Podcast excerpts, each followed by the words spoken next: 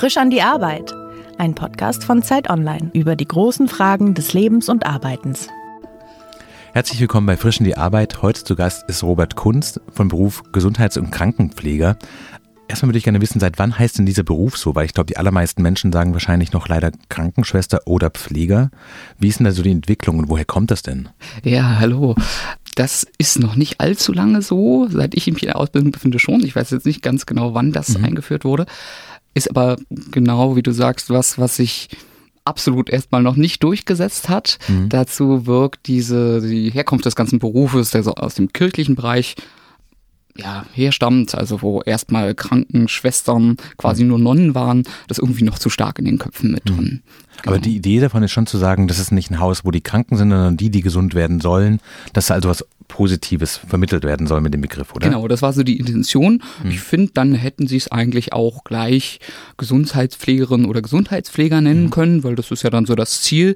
Das wird sich jetzt aber im Zuge dieser neuen Reform der Ausbildung wahrscheinlich wieder ändern und wird dann einfach Pflegefachfrau und Pflegefachmann heißen, was ein bisschen sachlicher ist, aber hm. denke dann auch dem so ein bisschen gerecht wird. Du arbeitest in einer kleinen Klinik in Berlin, die angeschlossen ist an ein Zentrum mit Arztpraxen. Mhm.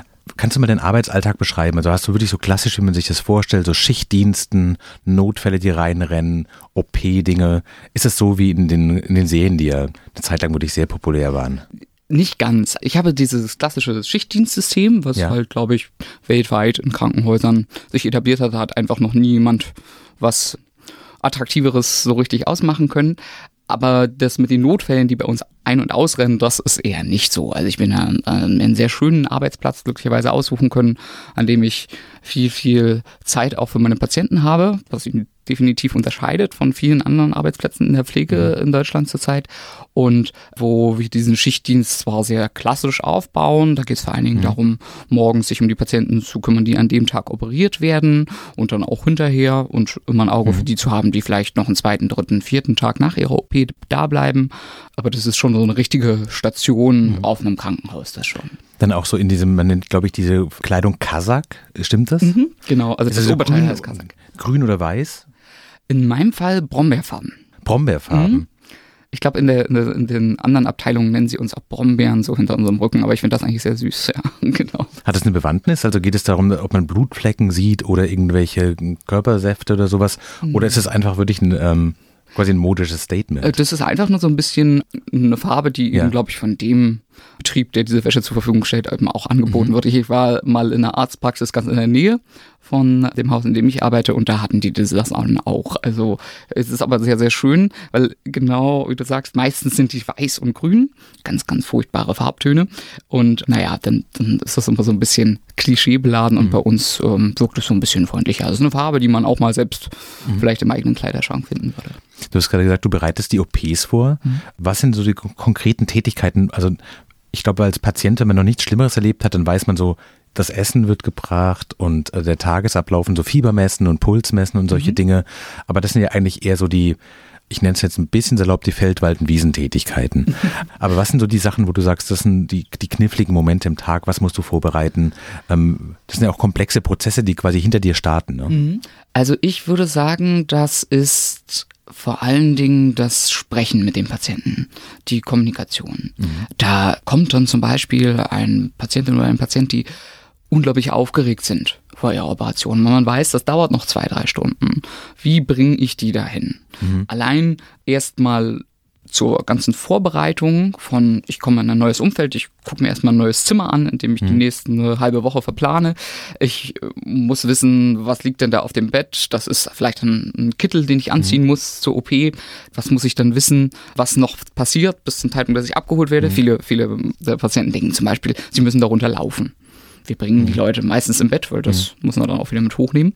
Und all diese ganzen Informationen demjenigen zu geben, ohne ihn komplett damit zu überfrachten, das ist relativ äh, schwierig. Und dann muss man immer wissen, äh, kann der das gerade noch aufnehmen? Komme ich vielleicht lieber in zehn Minuten mit dem Arzt nochmal wieder und gebe ihm dann mhm. zwei, drei andere Informationen? Dann kommen da auch eine Menge Leute auf einen zu, die oftmals genau dieselben Fragen stellen. Welche Allergien sind bei Ihnen bekannt? Was haben Sie so mhm. an Vorerkrankungen mitgebracht? Was an Medikamenten? Und, und, und. Und da doppelt sich dann manchmal auch einiges mit mhm. Absicht, weil man das so ein bisschen absichern will. Dann fehlt vielleicht ein Dokument noch, was wichtig ist. Und da sieht man schon, also schon allein in den, sagen wir mal, ein, zwei Stunden vor der OP frachten sich jede Menge Sachen und das mhm. muss man mit den Leuten unglaublich gut absprechen. Ja.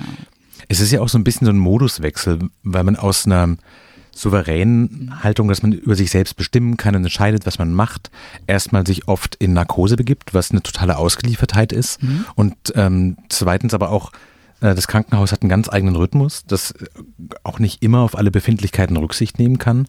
Und sowas wie der Operationskittel das ist kein Kleidungsstück, das man sich normalerweise aussuchen würde, weil es vielleicht auch eine schambehaftete Sache ist. Hast du das Gefühl, du bist quasi so der erste menschliche Anlaufpunkt von einer großen Maschine, in die Leute quasi dann da reintreten müssen?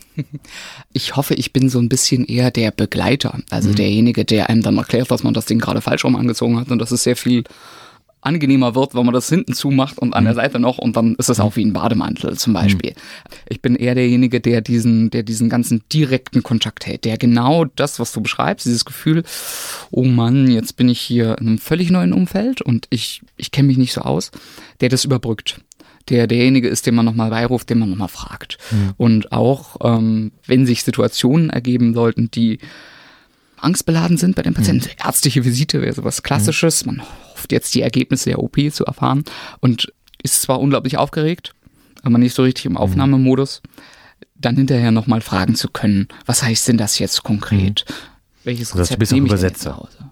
Ich bin oftmals ein bisschen Übersetzer, ja. aber versuche eben das zu unterstützen, dass die Patienten sich da nicht völlig selbst aufgeben, sich ins Bett legen und sagen, nun macht mal, ja. sondern ähm, dass die selber ähm, ihr Zimmer oder ihr Bett als ihren eigenen Bereich wahrnehmen, wo mhm. sie mitentscheiden, wo sie selber sagen, okay, es hat zwar gut geklappt mit diesen ähm, zwei Alternativen, die sie mir angeboten haben zum Aufstehen, um die Wunde so ein bisschen zu schonen.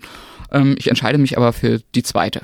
Mhm. Und nicht es kommt jemand zu mir, der sagt, sie machen das jetzt so und dann machen wir das so die ganze Zeit. Hm. Dass, dass man die Leute so ein bisschen dazu animiert, selber mitzuwirken. Also sich nicht aufzugeben und zu sagen, sowas, ich stürze in die Maschine rein, sondern auch aktiv handeln zu bleiben genau. und über sich selbst weiter zu bestimmen. Ganz genau, das, das ist super wichtig. Also das, das ist auch für alle viel, viel angenehmer, wenn da jemand zu mir kommt, der weiß, was er will, als wenn jemand da ist, der sich nicht traut zu fragen, nur Angst hat. Es gibt relativ viele Klischees über Krankenhäuser, mhm. auch gerade so aus Film und Fernsehen raus.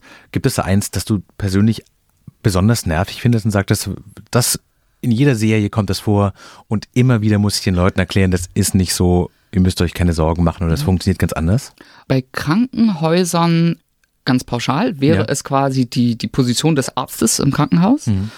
Und das ist so der, der vielleicht wichtigste Punkt, der da immer so falsch ist ähm, und der, der sich auch wirklich auswirkt äh, auf die Patienten, wenn sie zu uns kommen, ist, dass man gar nicht mehr sieht, dass das nur Menschen sind, die da mit einem arbeiten, die Grenzen mhm. haben, die unterschiedliche Persönlichkeiten mit sich bringen und dass das auch ein Vorteil ist. Also wenn ich jetzt zum Beispiel. Inwiefern ist das ein Vorteil? Naja, wenn, wenn ich jetzt mit der einen Pflegekraft, die mir das erklärt hat, äh, wie ich das machen soll, vielleicht das nicht so ganz gut geklappt hat, ähm, dann habe ich dann vier Stunden später jemand anders vielleicht an meinem Bett mhm. und dann bitte ich den nochmal und vielleicht ist seine Art oder ihre Art, das zu erklären, dann, dann deutlich geeigneter für mich und das, das kann echt was ausmachen. Bringt auch ein bisschen Abwechslung rein. Aber merkst du, dass die Patienten oft so auf die Ärzte warten und nur das, was die Ärzte sagen, ernst genommen wird und dass du denkst so, Entschuldigung, ich mache diesen Job auch seit wie vielen Jahren machst du, bist du ähm, Gesundheitspfleger? Oh Gott, seit, seit acht, glaube ich. Ich habe ein bisschen vor der Ausbildung auch schon angefangen, ja. lange im Krankenhaus Also so Pi mal Daumen seit zehn Jahren in Krankenhäusern. Mhm und du weißt, was du machst und da muss jetzt nicht erst der, weiß ich nicht, Stationsarzt vorbeikommen, bevor die Frage, ob ob man auf Toilette gehen darf oder einen Schluck Wasser trinken kann, beantwortet ja, ja, wird. ich verstehe. Das ist, ist genau das, so? was ich meine. Das, das zum Beispiel durch den Arztserien oder so ja. suggeriert, dass das ein Arzt zuständig ist für die gesamte Krankenhaushalt, wird ja immer ja. Ähm, gezeigt, dass der sich kümmert von A bis Z okay. und nach ganz langer Überlegung dann eben auf die Lösung kommt und wieder zu dem Patienten geht, dem das mitteilt. In der Realität ja. sind das viele Köpfe, die dahinter stehen, gerade in so einem Schichtdienstmodell, mhm. was ja auch bei vielen Ärzten, wo geregelt ist, lässt sich das gar nicht anders machen. Und das, das ist so ein bisschen, es gibt dazu auch äh, eine Überlegung, also es gibt ein Konzept, das da pflegerischen Primary Nursing heißt. Das macht man vor allen Dingen bei Patienten, die äh, schwerwiegende Erkrankungen haben, dass man halt sagt, man möchte einen Ansprechpartner für die definieren, der ist dann, macht dann die Aufnahme komplett, ist dann vielleicht die ersten zwei Tage da, ist auf mhm. jeden Fall auch bei der Entlassung da und ist immer wieder Hauptansprechpartner. Das ist in wenn die Abläufe sehr schnell schnell sind, schwer zu organisieren oder wenn es ganz Mhm. besonders viele Patienten sind, aber so bei Tumorpatienten möchte man das, äh, hat man das in vielen Häusern eingeführt, ja. Also das heißt, wenn quasi eine emotional belastende Situation schon da ist, dass die Leute sich dann nicht noch umstellen müssen, sondern wenn sie mal Vertrauen aufgebaut haben, dass man das dann auch sagt, dieses Vertrauen, das etabliert man auch als Konstante dann im Ablauf. Ganz genau, Mhm. ja. Und ähm, das ist sicherlich in einigen Bereichen sehr sinnvoll, aber wie gesagt, der, normalerweise kommen da einfach viele Menschen zu einem Mhm. und das, das kann auch ein totaler Vorteil sein. Aber das ist nur das für die Krankenhäuser, das Klischee. In der Pflege würde ich eher sagen, ist das so traurig. Es gibt da nicht so viele Klischees, weil die, gucke solche Serien eigentlich nicht, aber ich habe, oder ich weiß gar nicht, ob es die noch gibt, aber es gibt da halt kaum Pflegekräfte, die da irgendwie eine relevante Rolle spielen. Weil Und- eigentlich immer nur die Ärzte reinrennen mit Diagnosen und ähm, Exakt. jede Ja. kleine Spritze selbst geben im Grunde So genommen. ein bisschen, genau. Also ähm, um eigentlich zu sehen, dass die, der Kontakt des Patienten ist mehr so 90 Prozent mit der Pflege und den anderen Funktionsdiensten, die da stattfinden, die ich finde aber auch oft viele pflegerische Aufgaben übernehmen. Also wenn das ausgesourced ist, dass jemand anders das Essen äh, einem bringt, dann muss er sich vielleicht ein bisschen mit dem Pflegeteam abstimmen oder mit dem Ärzteteam auch mal, was darf der jetzt eigentlich essen? Aber der, das ist ja auch eine sehr fürsorgliche Tätigkeit, die total hoch geschätzt wird von vielen Patienten. Und also wenn wir das vereinfachen wollen, dann sagen wir alle Bereiche, die dazugehören, ich würde sogar auch Physiotherapie da so mit reinzählen. Die haben ihr eigenes Berufsfeld, das will ich auch gar nicht in Abrede stellen, aber ähm, die sind auch super wichtige Ansprechpartner neben dem Ärzteteam, das würde ich sagen. Und ähm, genau, Es ist Gemeinschaftswerk. das ist so 90 Prozent des Kontakts, den man hat und vielleicht 10 Prozent bei den Ärzten, genau, die natürlich immer noch super, super wichtig sind, aber das liegt ein bisschen an den strukturellen Voraussetzungen, die in Deutschland gegeben sind. Dieser Podcast wird unterstützt von der International School of Management. Mit 30 Jahren Erfahrung gehört die ISM zu den führenden Wirtschaftshochschulen Deutschlands. Das Angebot reicht von Bachelor über Master und MBA bis hin zur Promotion. Die ISM bietet passende Studienmodelle für jede Lebenslage, ob Vollzeit, dual oder berufsbegleitend. Individuelle Förderung, innovative Inhalte und eine enge Verzahnung von Theorie und Praxis zeichnen das Studium an der ISM aus. Über 180 Partnerhochschulen weltweit sorgen für eine internationale Ausrichtung der Hochschule. ISM International, Individual, Inspiring. Wer mehr für seine Zukunft will, informiert sich auf ism.de. Wie ist es denn das? Also ich glaube, die meisten denken, wenn man im Krankenhaus arbeitet, hat man ja den ganzen Tag mit letztlich Kranken zu tun, mit Menschen, denen es gesundheitlich und körperlich nicht so unfassbar gut geht. Sind es trotzdem schöne Tage für dich oder ist es jedes Mal so ein kurzes Durchatmen, bevor du reingehst und denkst so, "Puh, jetzt kommt wieder das, das Leid der Welt auf mich zugerollt? Mhm. Das ist bei mir in, an meinem Arbeitsplatz nicht ganz so stark ausgeprägt, weil es da relativ viele, man sagt, elektive OPs gibt. Das heißt, es sind Operationen, die man sich selbst aussuchen kann, wann man die macht. Der Fuß ist schon etwas länger kaputt und ob ich jetzt noch bis zum Herbst warte und meinen Sommerurlaub verstehe ich. noch andrehe, das ist da nicht so wichtig. Das heißt, du, Ähm, das sind eigentlich alles Operationen, die das Leben der Menschen verbessern, aber die kommen jetzt nicht in einer totalen Notsituation bei dir an und dadurch ist das Ganze so ein bisschen die abgeschwächte Version davon. Ich habe aber auch in Ausbildung und an einer anderen Arbeit- Arbeitsstelle genau dieses äh, Szenario erlebt, dass ich dann wirklich äh, tief durchatmen musste aus dem Weg zur Arbeit, ähm, mich fragen musste, was kommt jetzt eigentlich auf mich zu? Und das kann sehr, sehr belastend sein. Gerade wenn das so die fünfte, sechste, siebte Schicht wird. Das kann aber auch ein ziemlich starker Motivator sein. Also in dem Moment, wo man sich dann da darauf stürzt, und das muss man häufig wegen dem doch ziemlich großen Arbeitspensum, dann, naja, dann, dann sind die Sachen eben so immanent wichtig, dass man da sehr viel Motivation auch daraus ziehen kann. Ist trotzdem keine besonders gesunde Art und Weise zu arbeiten, aber Nee? das, nee, überhaupt nicht.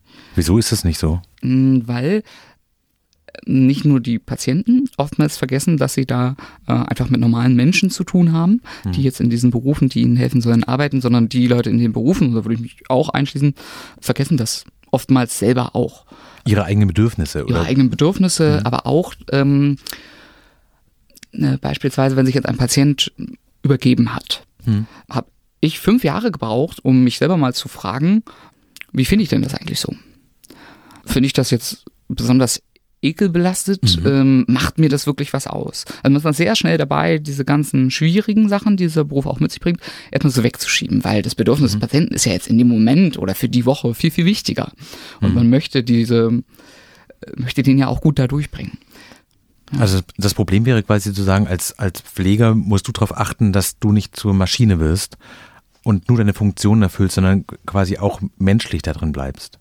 Genau, also sich auch mal, sich auch mal einen Fehler verzeihen zu können. Mhm. Und auch wenn der vielleicht nicht so marginal ist, wie dass man mal eine Akte falsch hm. in den falschen Schrank gehängt hat, sondern eher, dass man da eine Verwechslung äh, gemacht hat. Man muss hm. immer sehr stark auch differenzieren. Jetzt habe ich vielleicht mal mit der Vorbereitung von Medikamenten zu tun und es muss ich massiv konzentriert sein, um hier hm. keine Fehler zu machen und wirklich sehr akribisch arbeiten und an anderer Stelle kann ich dann vielleicht auch mal, wenn ich jetzt irgendwelche Verbandsmaterialien wegräume, dann habe ich so mal zwei, drei Minuten Zeit, wo ich dann sagen kann, das machst du jetzt im Schlaf, das, das schaltest du jetzt ab. Mhm. Genau, und einfach auch mal, dass man selber in dem Beruf vielleicht nicht mehr so ganz als Mensch wahrgenommen wird, ist, dass sich so unglaublich viele Hoffnungen mit einem verbinden. Mhm, und wenn es um den eigenen Körper geht, dann ist man da sehr, sehr sensibel logischerweise, dann darf da nichts falsch und schief laufen. Die Realität, die wir aber sehen können hinter dem Vorhang, ist, dass natürlich ganz, ganz viel passiert, verwechselt wird, auch mal nicht gut klappt. Mhm. Ja, und dann muss damit ordentlich umgegangen werden. Aber auch für einen selbst ist dann halt wichtig zu sagen, okay, ich habe jetzt hier einen Fehler gemacht, ich habe dem, äh, einfaches Beispiel, vielleicht da beim, beim Verbandswechsel oder so, ah, ich habe jetzt aus Versehen das falsche Auflagematerial genommen mhm. und ähm, dann ist immer so die Sache zu sagen, ich kann mir diesen Fehler jetzt aber auch verzeihen. Ich fahre mhm. nach Hause und das hängt mir jetzt nicht noch zwei, drei Stunden nach und ich kann mich mhm. gar nicht mehr richtig beim Abendessen mit meiner Familie zusammensetzen. Ja. Was ist für dich Glück am Arbeitsplatz? Also was sind die Tage, wo du so rausgehst und sagst, es war ein super guter Arbeitstag, ich habe extrem gute Laune, weil irgendwas war? Mhm. Ganz klar, wenn, wenn die Patienten mir irgendeine Form von Wertschätzung geben. Das ist ja? toll. Ja, das ist ganz, ganz, das machen viele auch. Und das, das ist wirklich ein wunderbares Gefühl. Also wenn jemand, der eigentlich dein Kunde ist und es gar nicht müsste, besonders nett zu dir ist. Äh, mhm. wenn, wenn man was gut hinbekommen hat und der andere das auch merkt, das ist ein tolles Gefühl. Das, das man, glaube ich, in wenigen Berufen so hat, wenn man so einen guten Einstieg hat, mit den Leuten über viele wichtige mhm. Dinge zu sprechen. Und wenn man so einen Verbandswechsel macht und das dauert eine halbe Stunde, dann sollte man fachlich gesehen dabei relativ wenig sprechen, aber bei Vor- und Nachbereitung kann man ja schon äh, mit dem mhm. Patienten mhm. wirklich gut äh, auch mal andere Themen anschneiden. Und die mhm. Leute öffnen sich sehr, wenn man, wenn sie merken, hey, äh, hier gibt sich jemand Mühe und das ist und toll. Wertschätzen das. Genau, das, das macht vieles, vieles aus, wo ich dann sage, da habe ich super zufrieden, wenn das passiert ist. Ja. Was ist schwieriger, die Tage, die überfordernd sind oder die Tage, die vielleicht ein bisschen gleichförmig und langweilig sind? Ähm, die Tage, die gleichförmig und langweilig sind, die sind dadurch, dass das dass der Beruf einfach so unglaublich viele Sachen bietet, sind die doch noch relativ abwechslungsreich. Ich denke, die Tage, die überfordernd sind, sind ein bisschen schwieriger. Genau. Mhm. Was sind so die klassischen Überforderungspunkte? Also Dinge gehen schief und müssen schnell korrigiert werden. Menschlich stimmt es vielleicht auch mal nicht oder in mhm. welchem Spektrum bewegt sich das so? Ähm, auch das Menschliche ist immer so ein bisschen, muss man dann professionell mit umgehen, wenn das mal nicht passt. Und wie gesagt, dann kommt einem auch zugute, wenn man oft in einem Team arbeitet. Also das wäre jetzt halt genau so ein Punkt, wo man auf sich selbst aufpassen und sich auch mal zurücknehmen kann, zu sagen, Mensch, mit dem einen Patienten, da funktioniert es einfach bei mir nicht, kannst du da nicht vielleicht das nächste Mal hingehen, dass ich einfach mal zwei Stunden Pause habe und den dann nicht mehr sehe. Das kann schon mal passieren. Mhm. Und ähm, Überforderungspunkte sind, ja, wenn man, wenn man das halt gerne wirklich super gründlich und genau machen würde, mhm. für mich auf jeden Fall. Und das geht aber einfach nicht. Also wenn ich da 15 Antibiosen verteilen muss, was bei mir Kannst du kurz sagen, was eine Antibiose ist? Entschuldigung, ja, also wenn, wenn ein Antibiotikum, ja. ähm, sagen wir mal, als Infusion den Patienten gegeben werden mhm. muss. Und da kommen jetzt besonders also es wird viele, angehangen und es kommt dann in, in diese Zugänge in den venösen Zugang, ja, genau, okay. ja. ja. Ähm, dann, dann Antibiose. Antibiose, Gut. Entschuldigung, ja, das Vokabel, hat so einen ganz ja. eigenen Jargon ich, natürlich. Äh, ich mache ich mach so einen Vokabelzettel und heute Abend kann ich Deutsch, Krankenhaus, Krankenhaus, Deutsch. Ah, ich hoffe nicht. Ja. Das, ist, das ist halt genau das, wo dann ein selbstbewusster Patient, der irgendwie sich ein bisschen bestärkt mhm. fühlt, auch mal nachzufragen, der fragt dann. Der fragt dann, was, was meinen Sie denn jetzt? Und dann sage ich, das ist ein Antibiotikum, was Sie gleich bekommen. Und dann weiß er schon Bescheid. Ja. Und der, der Patient, der, der verunsichert ist, der eben nicht aufgefordert wird, jede Frage, die Sie stellen möchten, stellen Sie wirklich, der hat dann erstmal Angst. Was kommt denn jetzt gleich auf mich mhm. zu? Ich habe keine Ahnung, was Sie mir eigentlich geben. Ähm, aber Entschuldigung, ich bin jetzt abgedriftet. Aber wir waren gerade dabei, du sagtest, du, du gehst quasi rum und verteilst fünf von diesen äh, Infusionen mit Antibiotikum. Genau, und die sollen alle irgendwann zwischen, naja, Viertel vor acht und Viertel nach acht gegeben mhm. werden. Und dann kommen noch drei Anrufe dazwischen und dann ähm, ist noch eine Arztvisite mit drin und äh, noch zwei, drei andere Sachen, die ganz, ganz wichtig sind. Ein Patient in den OP runtergebracht werden. Dann muss man schon sein Äußerstes tun, um das fachlich noch alles halbwegs vernünftig über die Bühne zu bringen. Ja, und das, das kann dann schon, wenn, wenn ein ganzer Tag mal so aussieht, dann, dann ist das so ein bisschen überfordernd auf jeden Fall. Ja, das kann ich mir gut vorstellen. Wenn du quasi aussuchen könntest, wie der Beruf sich für dich verändert, ähm, in welche Richtung würde es mehr gehen? Mehr Freiheit in dem, was du tust, nicht so eingespannt sein in der Maschine? Mehr Freizeit zum Ausgleich von dieser anstrengenden Arbeit? Mehr Anerkennung, weil du sagtest, dass das sehr wichtig ist für quasi die Motivation? Oder mehr Geld, weil es immer noch ein Beruf ist, der gesamtgesellschaftlich gesehen, glaube ich, nicht den Stellenwert hat, den er eigentlich haben sollte? Ich glaube, die, ähm, der Punkt ist, dass dieser Beruf im Sinne von mehr Freiheit eben mehr Eigenständigkeit erlangen muss. Also die, dass eben in den Köpfen der Leuten das so als wirklich Berufsgruppe existiert, die da auch ganz unabhängig zum Beispiel von den Ärzten agieren kann. Und das, das wäre so die Freiheit, die ich mir wünsche, dass es einfach mehr klar definierte Aufgaben gibt, die sind für Pflege wichtig. Ich sage meinen Patienten immer, ich bin gern für alle Fragen wie sie da. Und wenn die medizinischerseits sind, dann leite ich die sofort weiter ans Ärzteteam. Und wenn sie pflegerische Fragen haben, dann fragen sie mich. Da bin ich dann derjenige, den sie fragen. Und diese Unterscheidung, dass die mehr kommt, das würde super Ja. viel Freiheit bringen. Ja. Hast du denn das Gefühl, dass du beruflich deiner Berufung folgst? Also ist das so ein Gefühl von, hier bin ich genau richtig? Oder ist es eigentlich ein Job? Oder ist es gar nicht so klar zu sagen? Das ist ein bisschen schwierig. Ich ähm, habe ganz lange nach meiner Berufung gesucht und bin dann irgendwann drauf gekommen, dass ich vielleicht eher danach gehen sollte, was sind so meine Stärken. Und ich würde die Frage so beantworten wollen, dass ich glaube, ich kann in dem Beruf meine Stärken gut ausspielen und hoffe das aber auch in anderen Berufen zu können. Ja, genau. Was wolltest du denn als Kind werden? Also ich wollte als, als 16-Jähriger wollte ich Tänzer werden, professioneller. Und habe mich dann auch nach der Schule und vor der Schule nur damit beschäftigt und habe das dann später, naja, 24 Stunden am Tag gemacht und habe dann auch Ausbildung gemacht und immer ähm, so Turniertanzen gemacht.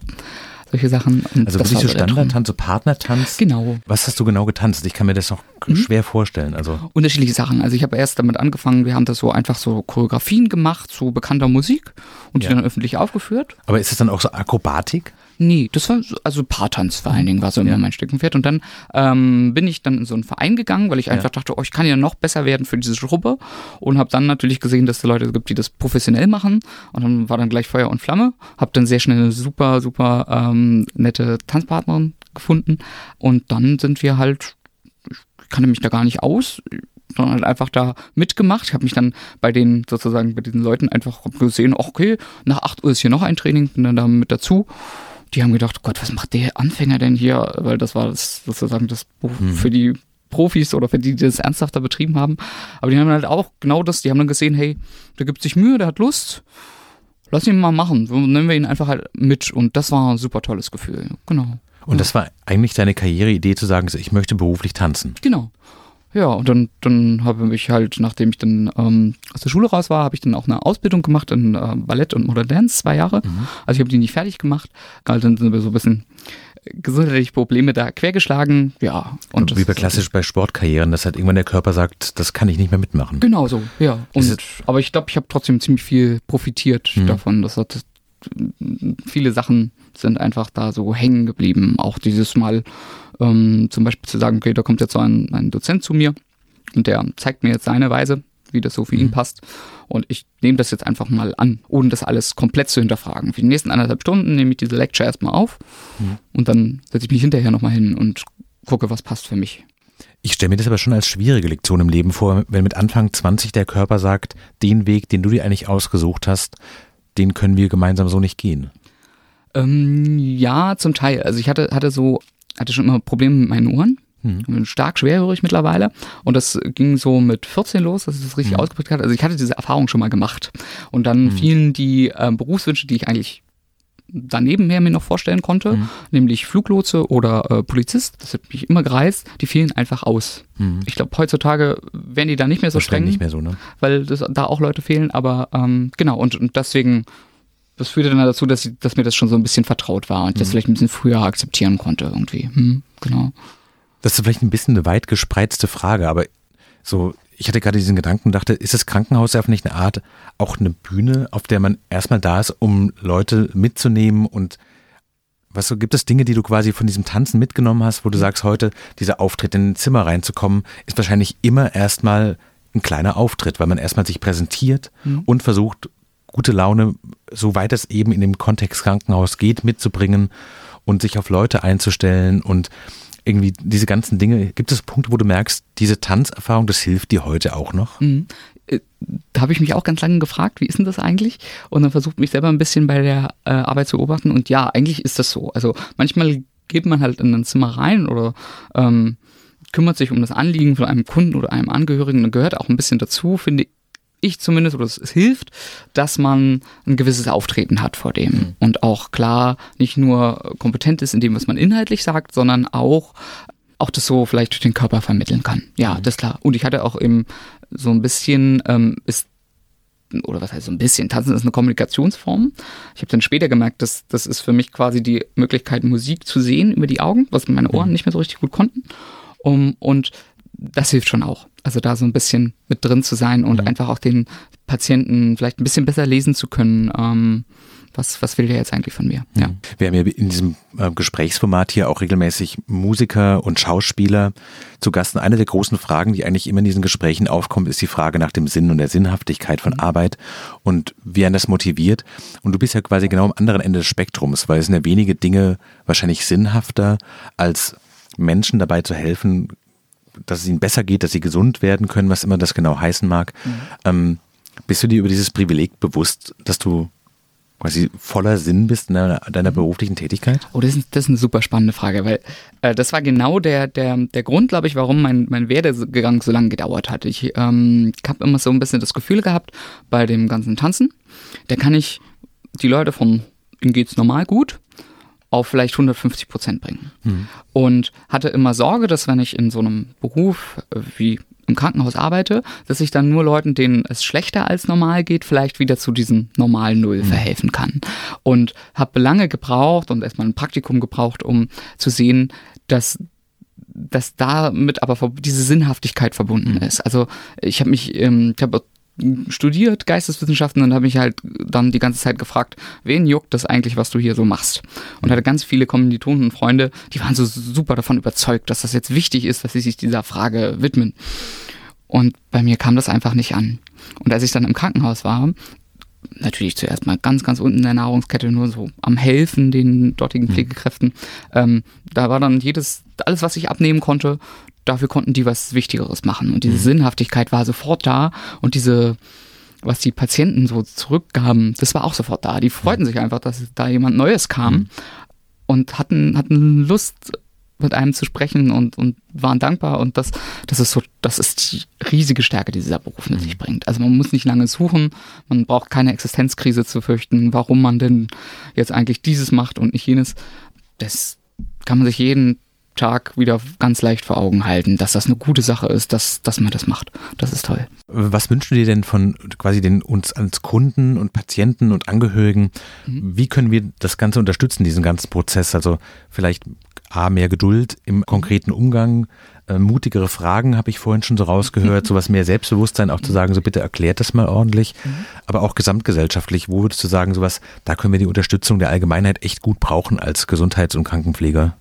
Ja, ich, ich glaube, das ist halt so ein bisschen ähm, die, diese, diese Einstellung dahin zu verändern und zu sagen, genau wie jetzt hier in der Sendung, mhm. vielleicht beschäftige ich mich mal mit dem Beruf, bevor er mich jetzt selbst unglaublich stark was angeht, weil ich mich jetzt in einer mhm. Notfallsituation befinde oder in einer, mhm. ich würde schon sagen, Extremsituation bei so einer Operation und dann eben ins Krankenhaus zu gehen und die Leute da zu sehen, okay, wir haben hier ein, ein ganzes Konstrukt, wo mir immer wieder durch Medien suggeriert wird, hier gibt es Probleme und hier ähm, und dann die entsprechende Toleranz mitzubringen. Genauso wie wenn ich heute mit der Bahn fahre und erwarte, dass die immer pünktlich ist.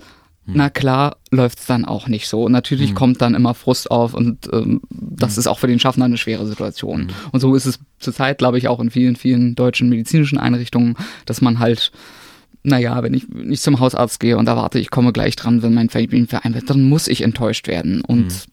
Also, dass man sich seelisch so ein bisschen darauf vorbereitet, das ist ein schweres Feld. Denke ich auch. Mhm. Ja, das ist da muss schon viel, viel gut laufen, dass einem das mal gar nichts irgendwie angeht. Und ich bleibe mir selbst fest, ich mache den Fehler auch immer noch, dass ich manchmal hingehe, ja, ich hab's nicht im Kopf und denke so, ach, das, das wird jetzt bestimmt ganz gut laufen. Dann sitze ich seit zwei Stunden da auf dem Wartestuhl und muss dann nochmal, ah, okay, du wirst ja auch, ne? Hättest du doch einplanen können. Als Profi, ja. Zweite, zweite Zeitung mitnehmen oder ja. und so weiter. Genau. Hm? Wie ist es für dich denn mit der Verlaufskurve, so was diesen Job angeht? Also hast du das Gefühl, der Anfang, wenn man da so neu reinstartet und diese ganze Anerkennung neu ist und auch die Lernkurve sehr steil ist, das ist eigentlich so die beste Zeit? Mhm. Oder hast du das Gefühl, dann, wenn man so ein bisschen eine Souveränität bekommt und nicht mehr alles so aufregend ist und man nicht mehr so viel neu lernen muss, sondern die Sachen im Griff hat? Oder glaubst du, die beste Zeit kommt für dich noch, weil du vielleicht auch mehr Verantwortung übernehmen kannst oder sich das beruflich auch so stark weiterentwickelt und auch inhaltlich komplexer wird, dass es einen anders nochmal fordert? Ich hoffe auf das Letztere, weil ja. ich ja so ein bisschen ähm, feststelle, dass äh, mit mehr Routine hm. hat man immer so ein bisschen mehr Freiräume, sich einzelnen Fragen nochmal zu widmen. Also hm. ganz unterm Strich zeichnet gute Pflege immer auch, dass da irgendwer gefragt hat, warum machen wir das jetzt eigentlich so, wie wir es machen und nicht anders? Und für diese Frage bleibt dann eben mehr Zeit. Also so bei ganz, ganz großen hm. Kleinigkeiten, wie zum Beispiel ähm, wie kann ich das irgendwie noch schonender machen, dieses Pflaster hier abzuziehen. Ähm, das ist wirklich nicht viel, aber sich in all diesen ganzen Details nochmal zu fragen, wie mache ich das? Bis hin zu fragen, macht es überhaupt Sinn, dass wir die Leute schon um 6.30 Uhr wecken kommen, können sehr wir das nicht verschieben sehr, und sehr machen gut. das um 7.30 Uhr. das, genau das wollte ich nämlich gerade fragen. Ich hätte gerne noch ein paar Tipps von dir. Wie behandle ich quasi die Pflegekräfte im Krankenhaus richtig? Und die erste Frage wäre gewesen, wie schaffe ich es, dass ich um 8 Uhr erst mein Frühstück kriege und nicht früher, wenn es nicht zwingend notwendig ist. Ähm, also da würde ich empfehlen, dass, dass man einfach immer ein bisschen guckt, wo befinde ich mich denn hier. Ja. Wenn man äh, auf einer internistischen Station ist, wo der Bär brummt, dann glaube ich, dann, dann sollte man versuchen, sich die Freiheiten anderswo zu angeln und immer mhm. so ein bisschen mitzuschwimmen in diesem Strom. Ja. Ähm, und dann lässt man das Essen einfach stehen bis 8 Uhr und träumt dann vielleicht selber noch irgendwo dahin. Mhm. Dann fragt man mal, wie kann ich das selber regeln. Ansonsten empfehle ich einfach, das zu versuchen, so ein bisschen wie in allen anderen Lebensbereichen einfach klar sagen, was man möchte. Hm. Und irgendwie keine Angst zu haben oder so vor der Reaktion.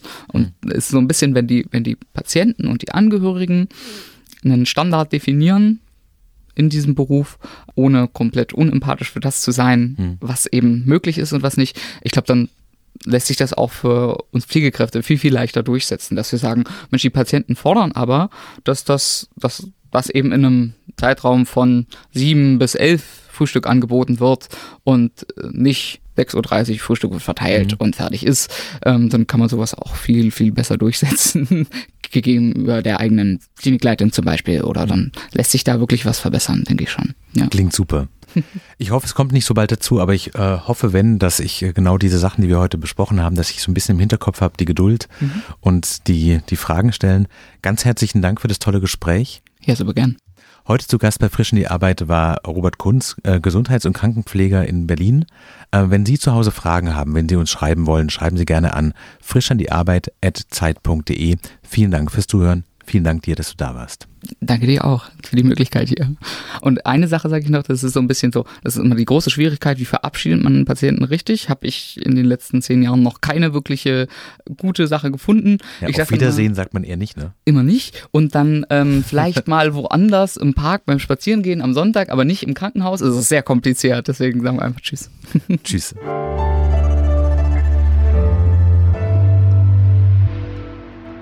Frisch an die Arbeit, ein Podcast von Zeit Online. Konzipiert und moderiert von Leonie Seifert und Daniel Erck. Produziert von Maria Lorenz, poolartists.de.